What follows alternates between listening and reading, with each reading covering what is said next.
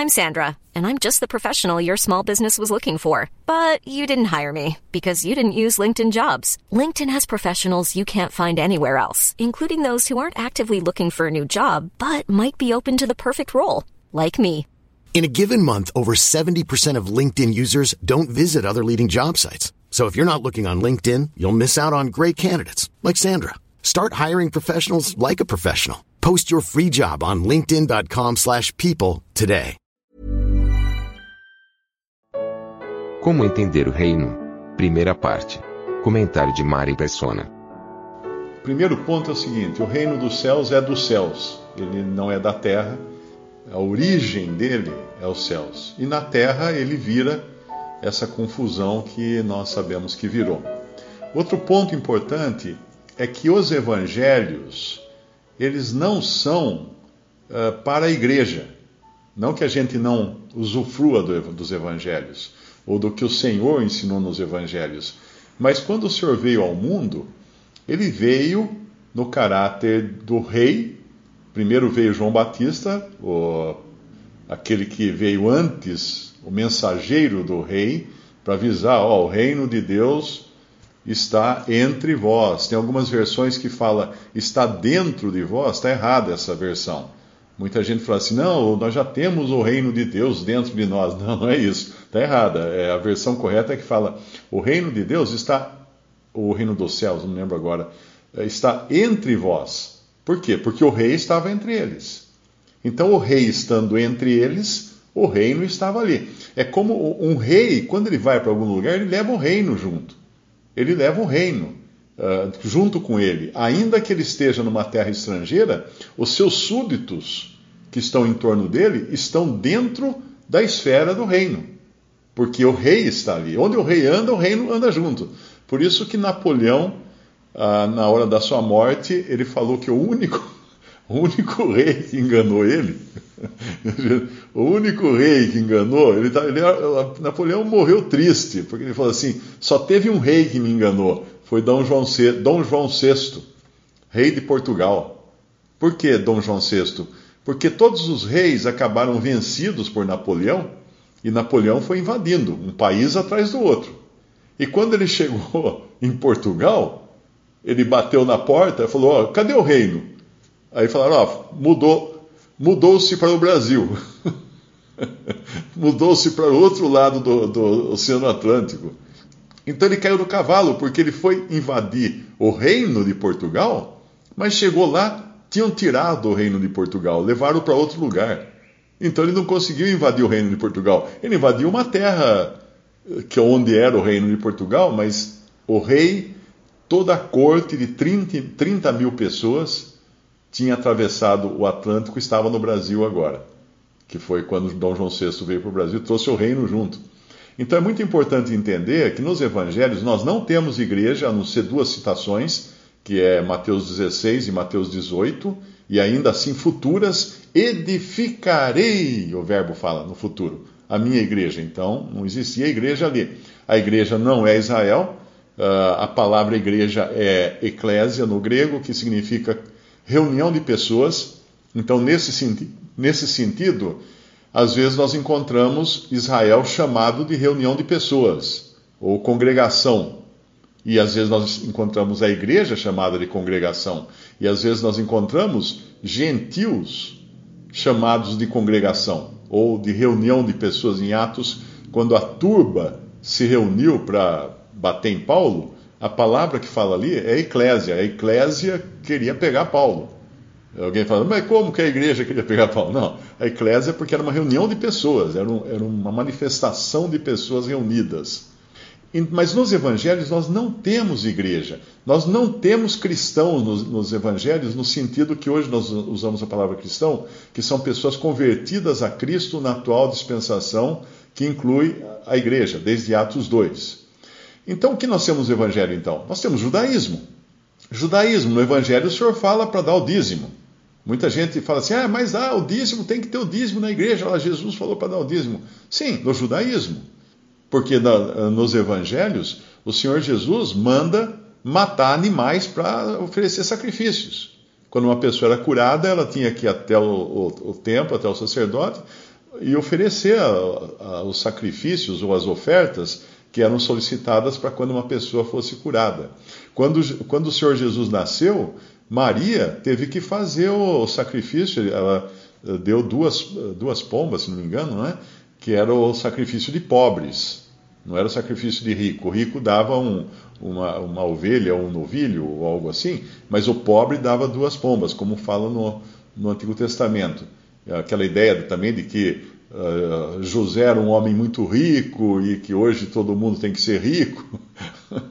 então, como é que ele deu duas pombas quando a mulher dele precisou fazer a oferta pela purificação, por ter tido um, um trabalho de parto, né, por ter dado à luz uma criança?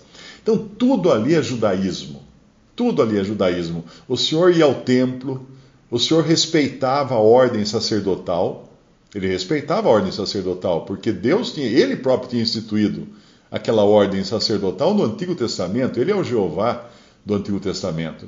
Ele, inclusive, se submetia àquela ordem sacerdotal. Ele, fala, ele denunciava uh, os religiosos da sua época mas ele não criou nenhuma rebelião contra, falar assim, não, vamos tirar esses sacerdotes daí, vamos destituir essa gente, que está tudo errado. Não. Ele tirou os, os, os, vendedores do templo, que estavam usados, e ele fala assim: a minha casa será chamada de casa de oração. Ele era dono daquele templo, e ninguém, ninguém percebeu isso, que ele era o dono da casa de Deus, era ele, né? Agora, então, muito importante entender isso: não tem igreja, não tem cristianismo nos evangelhos. Não tem. E não tem promessa de ir para o céu, para o céu a não ser quando nós chegamos nos, nos últimos capítulos do Evangelho de João.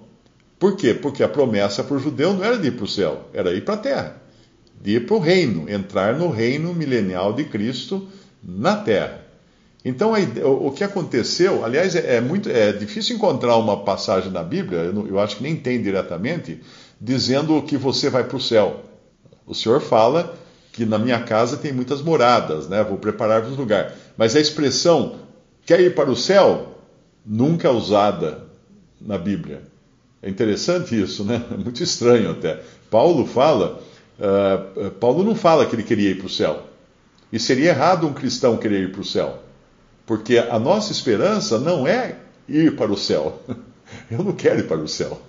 Eu dei um exemplo uma vez que ia ter um uh, hipotético, né, uma hipótese.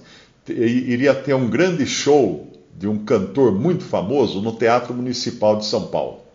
Aí tem um carinha lá que é fã desse, desse grande, grande cantor e o amigo dele trabalha no Teatro Municipal e ele não tem dinheiro para comprar o ingresso porque vai ser um show muito caro. E ele quer ir nesse show no Teatro Municipal. Então ele chega para o amigo dele e fala assim: Ó, oh, amigo, você não quer arrumar um jeito de eu entrar no Teatro Municipal? Uh, cara, arrumo sim, sem problema. Ó, eu vou, eu abro a porta para você do fundo lá, dos camarins, você entra por lá. Puxa, que legal. É, no dia do show. Ah, não, no dia do show não. Ah, não, mas eu quero ir no dia do show. Não, no dia do show não pode, você tem que comprar o ingresso. Não, mas uh, você pode ir qualquer dia, você pode acampar lá dentro, morar lá dentro, mas no dia do show não. Não, mas daí não interessa. Ele não, ele não quer ir para o teatro municipal, ele quer ir no show do artista preferido dele, do qual ele é fã. E assim deve ser o cristão. Nós não devemos querer ir para o céu. O que, é que nós vamos fazer no céu? Nós queremos ir para Cristo, para junto de Cristo. É, esse, é essa meta e objetivo do cristão. Então não há uma promessa de ir para o céu, há uma promessa de ir para junto de Cristo, para a casa do Pai, no sentido que o Pai é o lugar onde o Pai cuida dos, dos que são seus. Então, quando, voltando agora à fita, nós estamos no, nos evangelhos, a, a, a promessa ali era para morar no mundo, no reino de Cristo, onde ele, sendo o rei, naquele momento o rei estava na terra, entre eles, mas ainda não estava, uh, não estava proclamado o reino, ou seja, estabelecido o reino.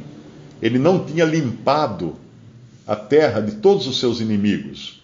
Porque se um rei, ele vai se estabelecer, um rei conquista uma terra, um rei conquista um país, ele entra num país, ele vai se estabelecer naquele país. Ele tem que se ver livre dos seus inimigos. Ele não vai deixar os inimigos lá dentro uh, para dar um golpe depois, para querer tirá-lo do trono. Não, ele limpa a terra dos inimigos. Depois ele toma a terra e estabelece o seu reino.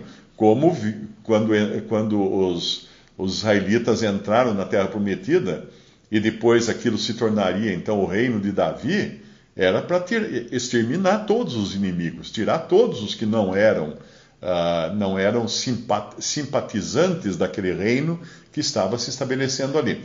Então, quando Cristo vem ao mundo, quando Jesus vem ao mundo, o Senhor Jesus vem a este mundo, ele traz quais serão as regras para se viver nesse reino. Quais serão as regras? As regras são essas dos evangelhos. Ali ele está dando as regras. Olha, para você viver no reino vai ter que ser assim, vai ter que ser assado. O grande problema é que cristianizaram cristianizaram os evangelhos. A cristandade cristianizou o evangelho. Então o reino dos céus ficou, virou sinônimo de céu. E aí aquela surpresa quando a gente fala que no reino dos céus tem joio, tem falsos cristãos. Mas como que pode entrar um falso no reino dos céus? Tem alguém com o microfone aberto espirrando aí? Eu devo pôr máscara. Ah, como pode entrar um, um, um perdido no céu? Não, não é no, no, céu, é no reino dos céus. É no reino, o reino do céu não é céu.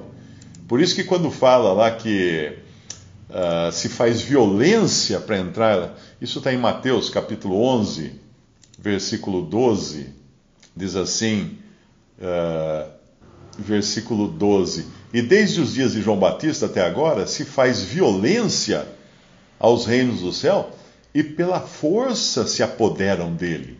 Uau, então a coisa não é fácil. Então é difícil entrar no reino dos céus. Sim, sim, uh, assumir todas as regras que o Senhor colocava ali para os participantes do seu reino não era refresco.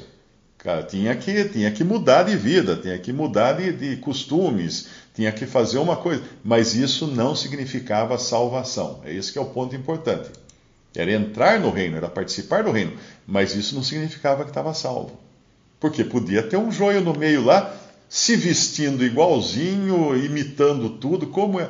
Aí quando, quando surgiu a igreja, no capítulo 2 de Atos, e, e quando mudou o evangelho, porque o evangelho mudou. No, nos, no tempo dos evangelhos, João Batista chegou dizendo: Arrependei-vos, porque é chegado o reino dos céus. Arrependei-vos, é chegado o reino dos céus. E tem que fazer força para entrar nele. Não é fácil entrar nele. Tem que chegar lá na, na beira do Rio Jordão, onde João Batista estava batizando, e contra todas as. Todas as, a, a, todo, todo o judaísmo da época, vamos chamar assim, confessar os seus pecados e confessar realmente que estava arrependido de não ter guardado os mandamentos de Deus e não ter guardado os oráculos de Deus e ser batizado por João Batista, que era um batismo de arrependimento. O batismo de João Batista não era um batismo cristão.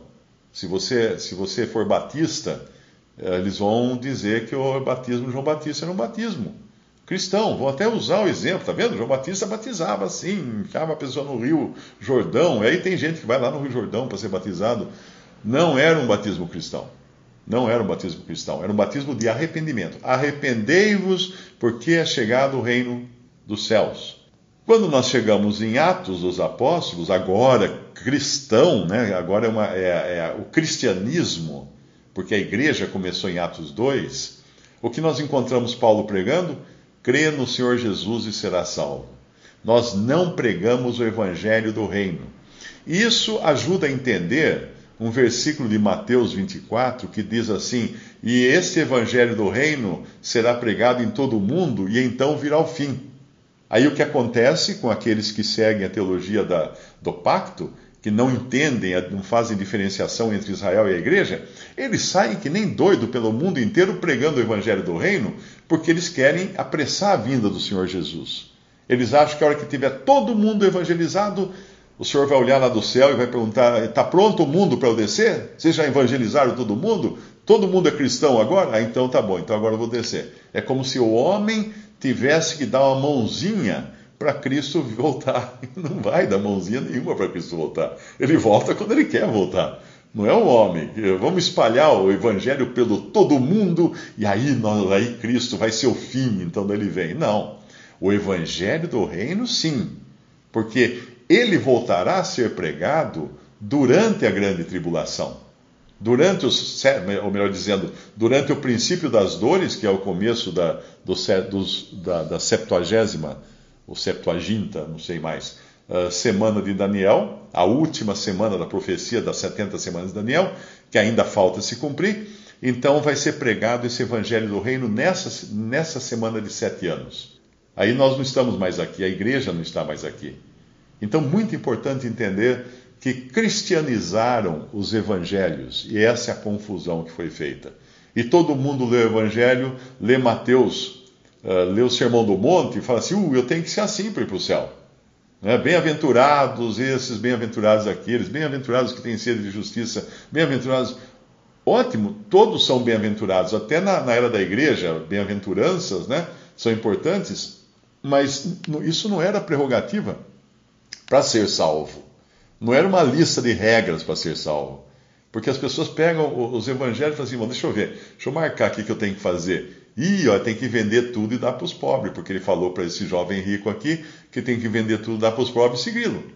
Sim, dentro daquele contexto de que ele estava falando ali, dentro do contexto do judaísmo, do reino e tudo mais.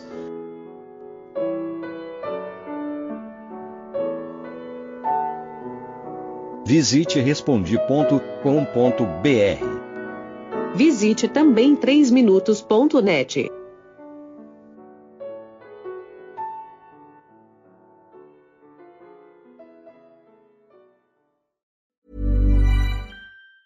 Planning for your next trip? Elevate your travel style with Quince. Quince has all the jet-setting essentials you'll want for your next getaway, like European linen premium luggage options, buttery soft Italian leather bags, and so much more. And it's all priced at 50 to 80% less than similar brands. Plus, Quince only works with factories that use safe and ethical manufacturing practices. Pack your bags with high-quality essentials you'll be wearing for vacations to come with Quince. Go to quince.com slash trip for free shipping and 365-day returns.